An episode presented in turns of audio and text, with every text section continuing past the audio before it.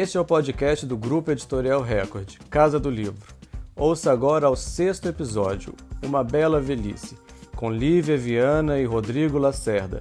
Convidada de hoje, Miriam Goldenberg. Oi, gente, mais uma Casa do Livro, bem-vindos. Hoje a gente vai falar com Miriam Goldenberg, escritora e grande amiga da casa, já está há muito tempo na casa, né, Miriam? Não vamos nem falar, contar muito quanto tempo, tem bastante, tem mais eu te conheço há mais de 10 anos, se eu não me engano. Eu vou contar, tá, Lívia? Conta. tempo? e é muito bom ter você na casa, é muito bom, enfim, contar com você conosco. Hoje a gente vai falar sobre um tema super importante e oportuno, né? Porque a, a gente vai falar sobre a velhice, sobre a questão da maturidade. E junto da Miriam, estou com meu colega editor, Rodrigo Lacerda. Que bom que você está aqui com a gente, Rodrigo. Oi, Lívia. Obrigado. Obrigado, Miriam. Prazer estar aqui com vocês. Eu acho que é ótimo mesmo a gente falar desse assunto, não só pelos motivos que você apontou aí, mas porque a, a própria pirâmide etária brasileira está mudando, né? É, a nossa população está ficando mais velha e a gente precisa é, entender como é isso e, e, enfim, falar desse assunto para arejar essa discussão mesmo. Que bom, Miriam, que bom você estar tá aqui com a gente e queria já começar a falar sobre a invenção de uma bela velhice. Fala um pouquinho já de cara para a gente sobre esse livro novo. Lívia, eu quero dizer que eu estou na Record desde 1994. Aí, tá vendo? Pronto, ela entregou. Livro que é o que iniciou a minha trajetória dentro da Record, que se chama Arte de Pesquisar, porque eu sou professora de métodos e técnicas de pesquisa, professora titular da UFRJ. E eu vou falar da invenção de uma bela velhice que saiu agora, lindo, lindo, lindo que é uma versão atualizada, revisada, com novos capítulos, com novas ideias da Bela Velhice, porque as mulheres, especialmente, me pediram um livro sobre essa questão totalmente atualizado dentro da situação que nós estamos vivendo, não só de envelhecimento da população, mas de velhofobia extrema. E por que, que eu chamo de velhofobia? Primeiro, porque as pessoas entendem mais claramente o que eu estou falando. Não só o pânico de envelhecer, que na cultura brasileira existe, porque é uma cultura que valoriza a juventude, a magreza, a sensualidade, e os velhos se, se tornam invisíveis ou acabam sendo extremamente discriminados, mas a situação que nós estamos vendo na pandemia de violência verbal, física, psicológica, abuso financeiro contra os velhos. E essa violência e essa velhofobia está em todos os níveis. Autoridades dizendo que o problema do Brasil é que as pessoas querem viver até os 100 anos, que velho pode morrer mesmo, que vai ser bom para a previdência, que iriam morrer mais cedo ou mais tarde, melhor que morram logo. Nós escutamos isso exaustivamente, com horror. E também os preconceitos e a velhofobia e a violência que existe dentro de casa. Falar da invenção de uma bela velhice é falar da velhofobia que existe no Brasil e como, concretamente, cada um de nós pode criar, construir, é melhor, uma bela velhice e combater a velhofobia, porque as duas coisas estão extremamente ligadas. Eu tenho que falar, Lívia e Rodrigo, não sei se o Rodrigo viu, eu tenho um TED que tem o título A Invenção de uma Bela Velhice. Ele foi publicado no YouTube em 2018. Ele tem 1 milhão 237 mil visualizações. É um dos mais vistos do Brasil. Todos os dias, assim, centenas, às vezes milhares de mulheres assistem, inclusive agora na pandemia, e enviam para as outras mulheres. Elas amam esse TED eu não sei se os homens assistem, Rodrigo, porque eles não me, não, não me falam nada. Então, ou eles não assistem, ou eles não falam por timidez, é. que é bem provável. Mas por que que A Invenção de uma Bela Velhice, que é o livro novo, seduz tanto, pelo menos as mulheres que eu tenho certeza? Fala de coisas simples que eu aprendi com os meus pesquisados. Então, cada capítulo do livro, que está no meu TED, né? Mas que está no livro, fala do que é fundamental para você ter uma bela velhice. Vou começar pelo primeiro: ter propósitos de vida, ter projeto de vida, ter uma vida com significado. Segunda coisa que eles acham maravilhoso: liberdade é a melhor rima para felicidade.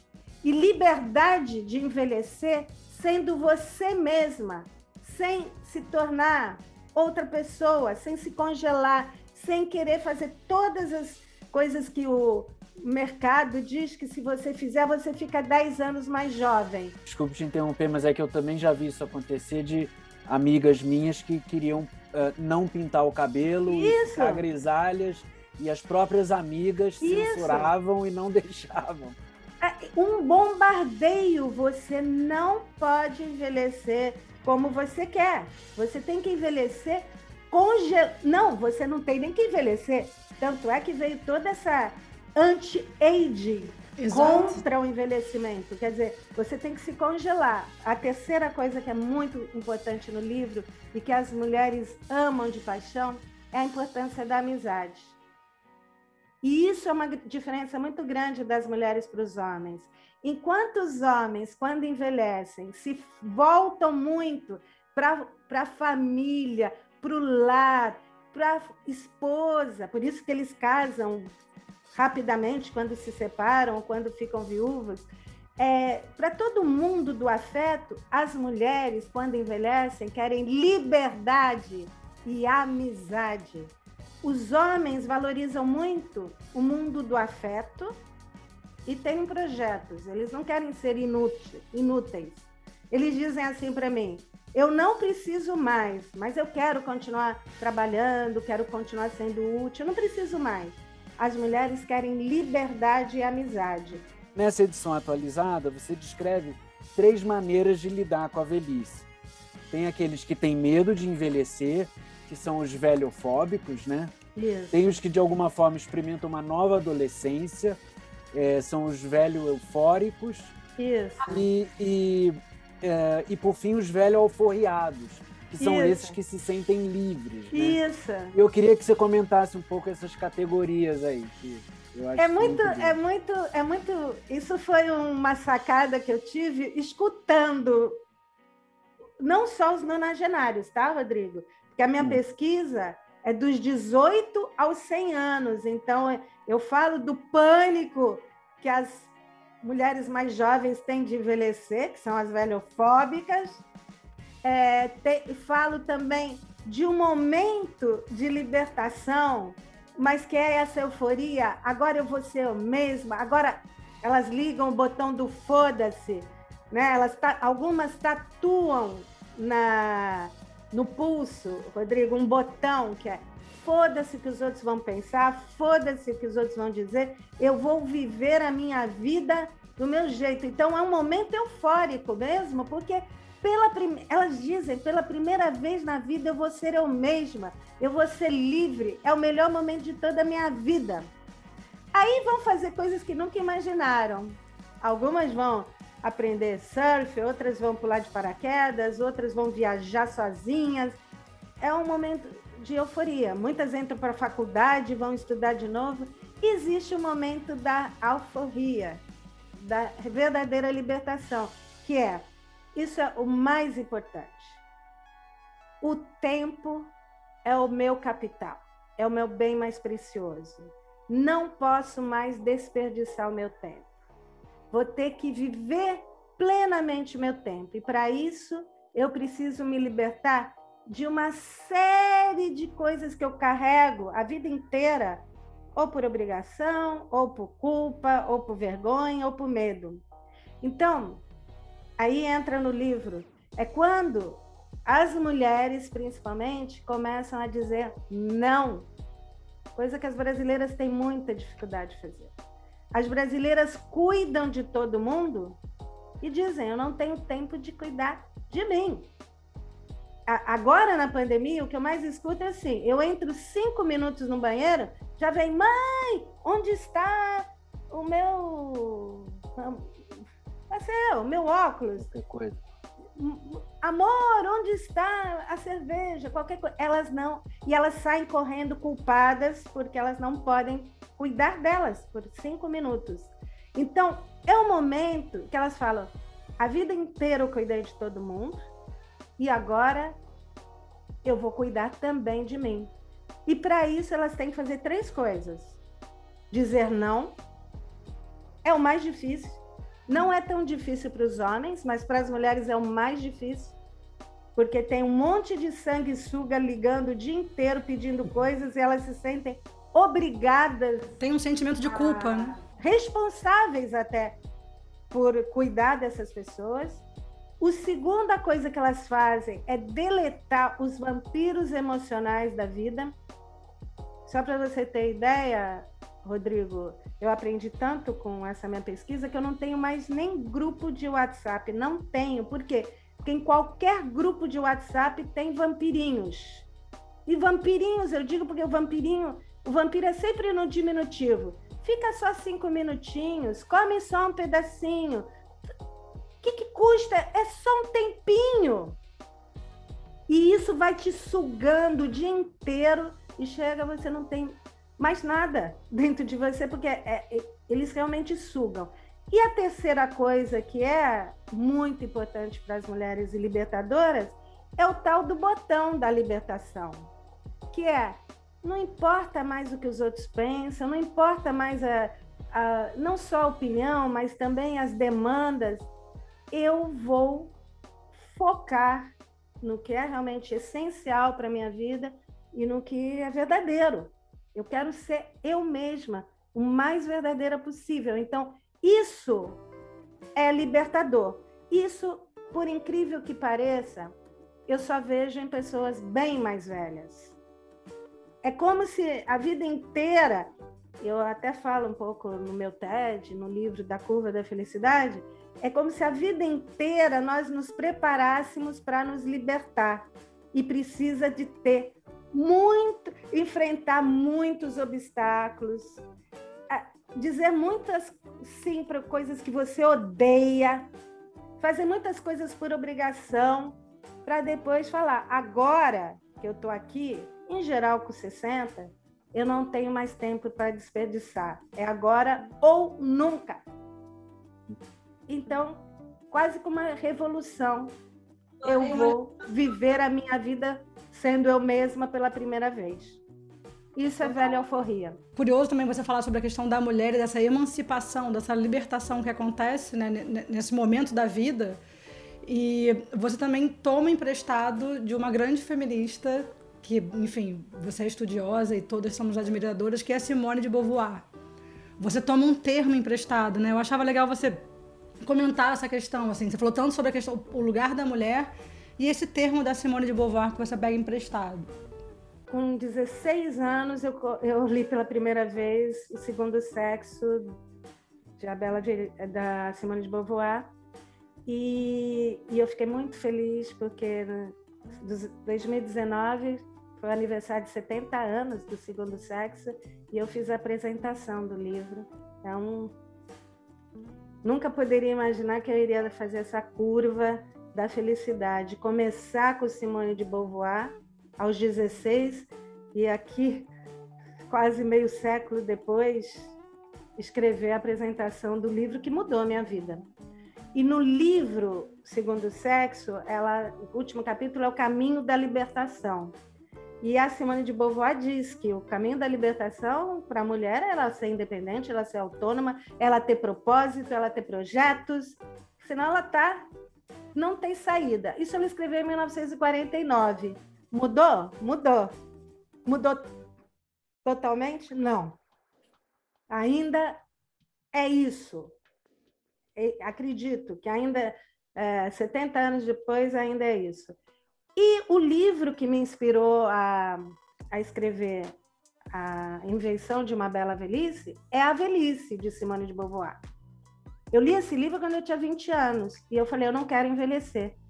Porque é tão cruel o livro, ele fala tão todas as verdades do envelhecimento que eu falei, eu não quero envelhecer e não quero estudar a velhice. Eu queria já desde o início estudar a velhice, mas falei, não dá, é muito é muito é um tema muito cruel. Só que eu continuei lendo Simone de Beauvoir, estudando Simone de Beauvoir, fiz um, um curso sobre Simone de Beauvoir de, na pós-graduação. E nas entrelinhas de A Velhice, mas, Rodrigo, assim, duas ou três vezes em 711 páginas, ela fala: existe a possibilidade de construir uma bela velhice. Depois dela deixar todo mundo achando que envelhecer é se tornar um cadáver ambulante. Que aí essa é a sensação que você tem. Mas em três momentos assim minúsculos ela fala é possível sim construir uma bela velhice. Como? Tendo um propósito de vida, tendo projetos de vida, tendo uma vida significativa, tendo uma vida criativa, tendo uma vida que não só você possa é, expressar toda a sua criatividade, mas que tem impacto na vida dos outros. E por isso os artistas, os intelectuais, os professores têm até a possibilidade de inventar. Os pintores, os músicos, os artistas em geral têm a possibilidade de inventar. E se, se você olhar, quantos artistas hoje têm 70, 80, 90 criando né? Eu falo do, no, que eu fui ver cinco vezes o mesmo show do Paul McCartney, um show de três horas, quando ele já tinha muito mais de 70 anos. Ele podia fazer um show de uma hora. Por que, que ele faz um show de três horas? Se ele está trilhardário, se ele tem tudo que ele precisa? Porque ele tem tesão no que ele faz.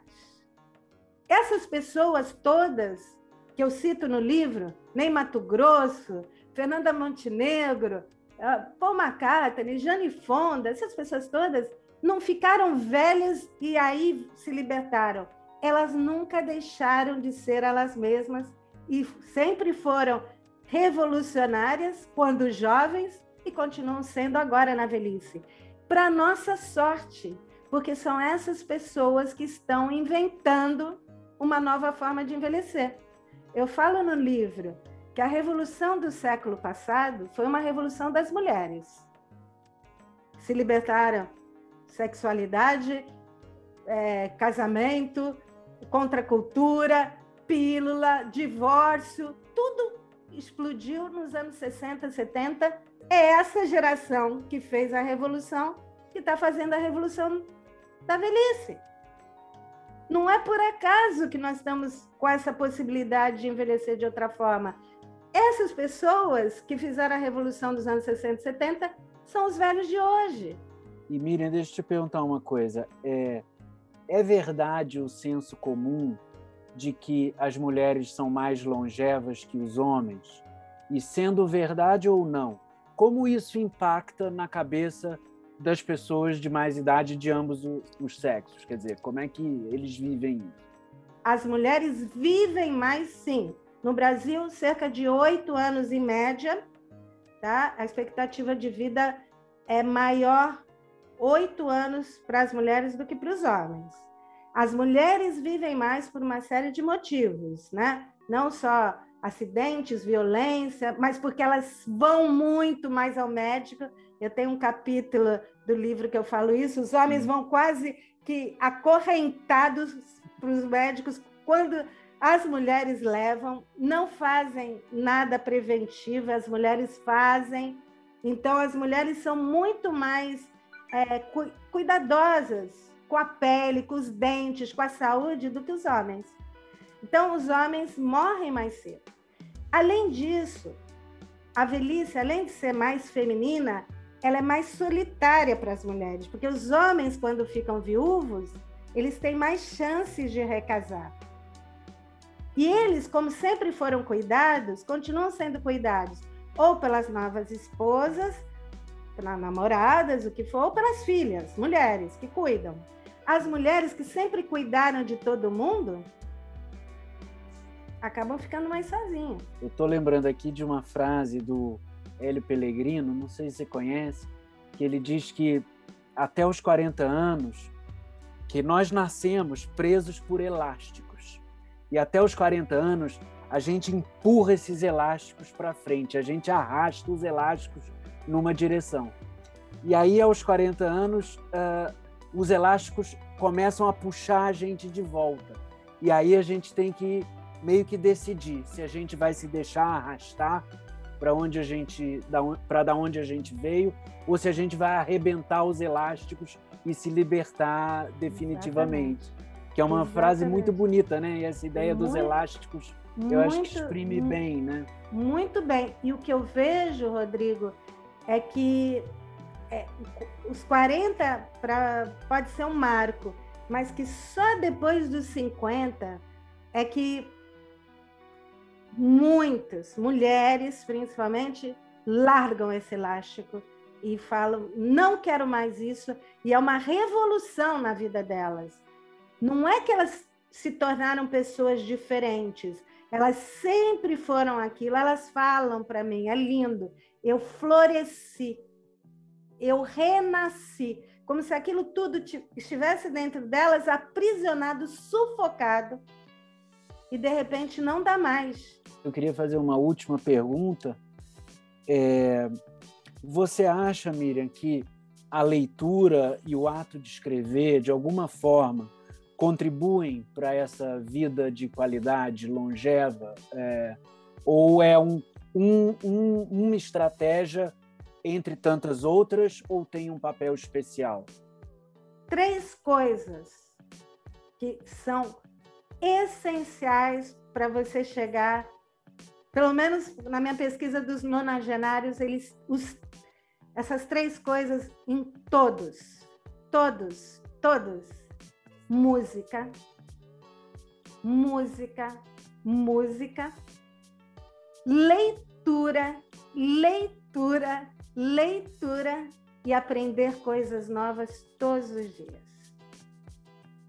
Sem essas três coisas, eles poderiam até estar vivos, mas eles não estariam alegres, ativos, com propósito, com, com, a, com essa beleza que eles têm e que me encantam, encantam todo mundo. Se você entrar no meu Instagram hoje, Rodrigo, você vai ver os meus, meus melhores amigos.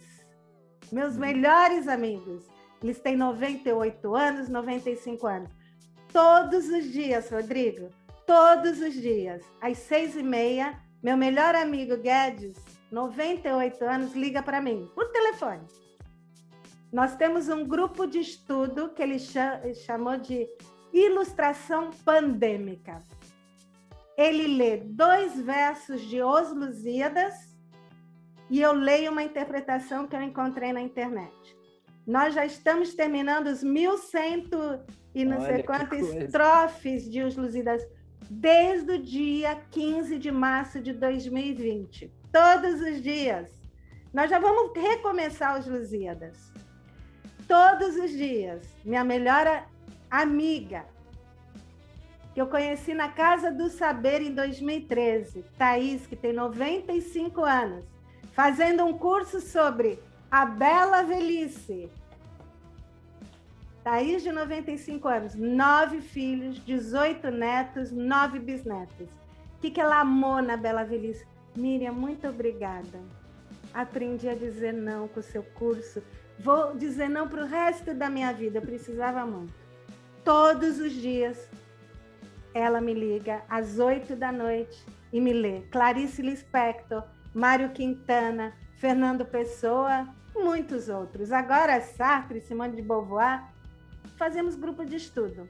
Então, você quer saber se a leitura, eu não, a leitura é essencial? Não, a leitura é vital. É vital. Sem isso, eu não sei como eles seriam. Eles são o que são, porque eles são. Eu, eu, eu adoro, porque meu amigo Guedes canta todos os dias também música para mim, né? E ele ama a música Coração de Estudante, do Milton Nascimento. Uhum. Porque eles têm o coração de estudante. Eles amam aprender e eles amam ler. Então, sabe, assim, em uma semana, o Guedes lê um livro. Agora, para você ter ideia, eu dou os livros, tá? Então, eu pergunto. Agora ele está lendo também A Arte de Viver de Epiteto. Epicteto, não sei como é que fala, porque eu amo filosofia, os, os estoicos. É. Então, ele, antes de ler os Lusíadas, que as, alguns versos ele sabe de cor, ele pega o Epicteto, Arte de Viver, e lê para mim as frases que ele mais gostou dos pensamentos dele. Então, acho que eu respondi, né? Acho que sim, acho que sim. É música, leitura e aprender coisas novas. Não nessa ordem, tá? Não nessa ordem, tá? É, é, é na mesmo, no sim, mesmo patamar. Grau de importância. Agora, o, eu compartilho com eles, porque eu falo com eles, alguns eu falo todos os dias, outros uma vez por semana, outros duas vezes por semana. São 30 nonagenários, quase centenários. O que eu mais compartilho com eles é a leitura. E eles escolhem o que eles querem ler para mim.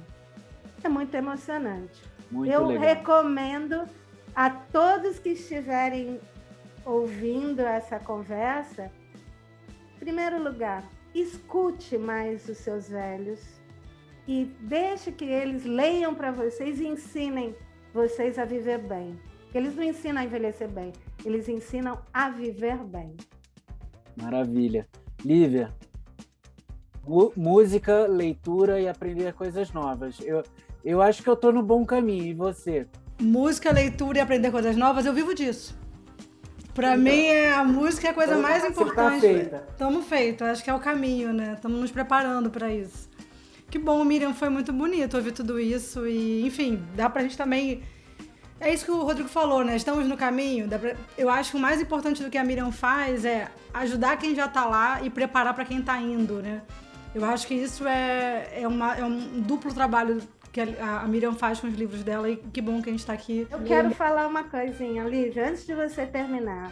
Para você, para o Rodrigo, para o Everson, para toda a equipe maravilhosa da Record. Eu tenho muito orgulho de fazer parte do time de autores da Record desde 1994. Eu tenho muito, muito, muito, muitos amigos na, que eu fiz durante esse tempo todo na Record. E esse livro, A Invenção de uma Bela Velhice, é assim, um, me dá muita emoção, porque é o livro que as, as minhas leitoras, os meus velhos, os jovens mais amam e, e vocês fizeram uma edição muito, muito especial e muito linda.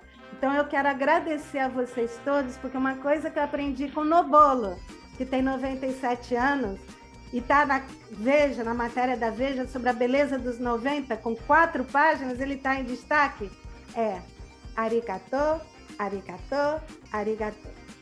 Ai, que lindo. Obrigado, Miriam. Obrigada, Miriam. O orgulho é todo nosso, né, amiga? Total, um patrimônio, né, da, da Record, enfim, do Brasil, né? Miriam, você é muito necessária. Que bom que esse livro tá, tá chegando agora e vida longa a ele e a toda a sua obra. Obrigada, Miriam.